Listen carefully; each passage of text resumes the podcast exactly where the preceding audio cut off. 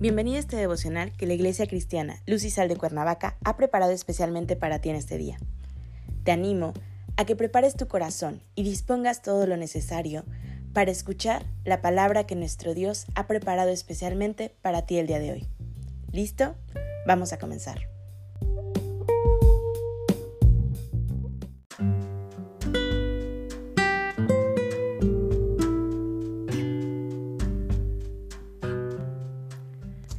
¿Qué tal? Es un gusto saludarte el día de hoy. Bienvenido. Recuerda que estamos en nuestra serie devocional Jesús vendrá pronto, que la Iglesia Cristiana Luz y Sal de Cuernavaca ha preparado especialmente para ti en este día. Nuestro tema de hoy es El Señor vendrá. Hoy te voy a pedir que tomes tu Biblia y me acompañes a Segunda de Pedro, capítulo 3, versículo 10. La palabra de Dios dice: pero el día del Señor vendrá como ladrón en la noche, en el cual los cielos pasarán con gran estruendo, y los elementos ardiendo serán deshechos, y la tierra y las obras que en ella hay serán quemadas. El Señor vendrá como ladrón en la noche. ¿Cómo es esto? Inesperado. ¿Y por qué creemos que será pronto? Pues bien, lo hablamos el día de ayer. Miremos a nuestro alrededor. ¿Qué es lo que vemos? La Biblia nos dice lo que va a suceder en los días postreros. Estos mismos acontecimientos se están cumpliendo, porque como en los días antes del diluvio estaban comiendo y bebiendo, casándose y dando en casamiento, hasta el día en que no entró en el arca y no entendieron hasta que vino el diluvio y se los llevó a todos, así será también la venida del Hijo del Hombre. Dios destruyó el primer mundo con el diluvio porque el hombre se hizo egoísta y las imaginaciones de su corazón eran malas continuamente. La tierra se llenó con violencia. Fueron amadores de más que de Dios. Hoy en día las aman más a los placeres como nunca antes y todo su esfuerzo para obtenerlos. Veamos tres puntos importantes referente a esto. Somos pecadores todos. Todos nacimos con la naturaleza pecaminosa, inclinados a pecar. Como ovejas, nos hemos descarriado. Nadie hace lo bueno, ni siquiera solo uno. Nadie puede decir que es libre del pecado. Es la naturaleza del hombre mentir, estafar y robar. Desde la niñez hacíamos muchas cosas que sabíamos que eran malas. Cuando llegamos a ser adultos, todavía nos encontrábamos inclinados a hacer las mismas cosas. El pecado lleva recompensa, no evita ser castigado. Porque el que siembra para su carne, de la carne segará corrupción. Esto nos lo dice la 6.8. Por nosotros mismos no tenemos ninguna manera de expiar nuestros propios pecados y el pecado nunca entrará al cielo.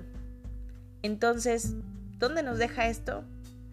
Afuera, en el frío sin ninguna esperanza, a menos que vengamos con un corazón arrepentido.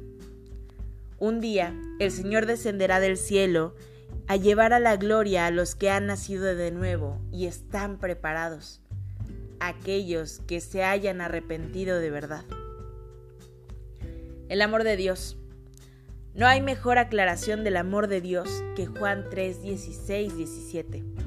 Porque de tal manera amó Dios al mundo, que ha dado a su Hijo unigénito, para que todo aquel que en él cree no se pierda, mas tenga vida eterna.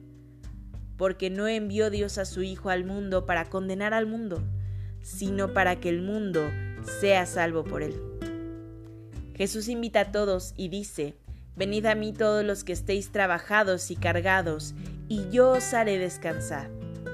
Llevar mi yugo sobre vosotros, porque mi yugo es fácil y ligera mi carga. A lo largo del tiempo del Antiguo Testamento, derramaron la sangre de los toros, de los corderos, de los cabritos y de las tórtolas cuando ofrecieron sus sacrificios. Tenían que haberse dado cuenta de que la única manera de expiar por los pecados era por la sangre y muerte. Isaías en el capítulo 53 nos cuenta cómo Cristo iba a ser llevado como un cordero a la matanza sin abrir su boca. La manera de escapar de nuestro estado perdido es aceptar a Jesús como nuestro Salvador y andar en sus caminos. Derramó su sangre por nuestra expiación. Él dijo, yo soy el camino y la verdad y la vida, y al que a mí viene no le echo fuera. La palabra de Dios nos dirige a Jesús, el Cordero de Dios que quita el pecado del mundo. Nos cuenta de cómo Él vivió en la tierra, quitó las cargas de los cargados, sanó a los enfermos y resucitó a los muertos. Finalmente, murió en la cruz y resucitó otra vez. Ahora, el plan de salvación es completo, es perfecto. Si descuidamos la salvación, ¿cómo es que escaparemos? La responsabilidad del cristiano. Pronto nuestro tiempo en la tierra terminará. La pregunta importante es, ¿habremos cumplido nuestra obra para aquel momento? Cuando tenemos la oportunidad de dar por calnos, simplemente ya pasó. Si esa alma llega a la eternidad sin Cristo, ¿dónde nos deja eso? ¿Cómo contestaremos por nuestra negligencia? Al darnos cuenta de esta gran responsabilidad, debemos incluso hasta temblar por las veces que hemos dejado pasar la oportunidad. Somos testigos de Jesucristo. Nuestra actitud hacia las cosas naturales de la vida y nuestra sinceridad con las cosas espirituales ayudan a la gente a formar su opinión de la cristiandad. Tenemos que ser llenos con el Espíritu Santo y el amor de Dios. Debemos de tener un conocimiento del terrible destino de los perdidos para poder ser un testigo verdadero. Demasiadas veces esperamos ser inspirados, cuando mejor debemos orar fervientemente por una inspiración. ¿Qué podemos hacer para despertarnos el reto de hoy en día? ¿Estaremos listos o perderemos el regalo de la salvación? Si queremos hacer algo por el Señor, tenemos que hacerlo ahora.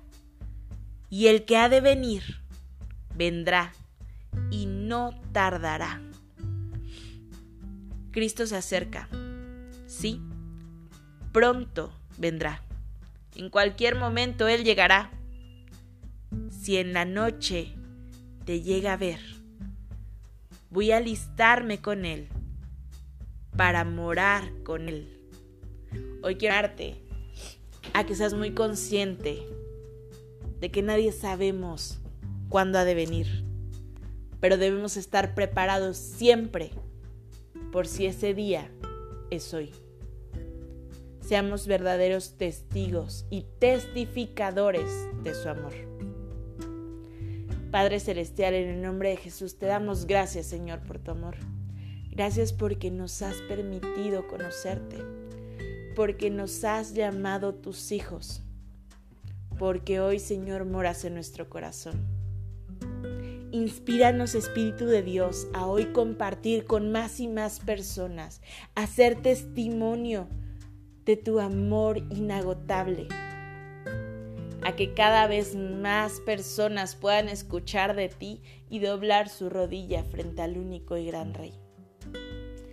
Entregamos este día en tus manos y nos ponemos, Señor, en ellas como herramienta tuya, Señor, como obreros tuyos. En Cristo Jesús oramos. Amén.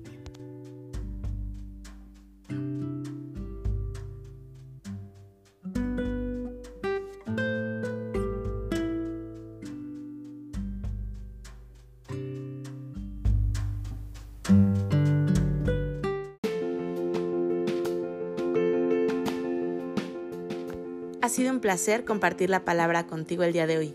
Te animo a que no te pierdas ni un solo devocional de esta serie. Te espero aquí el día de mañana. Y recuerda, conecta con Dios.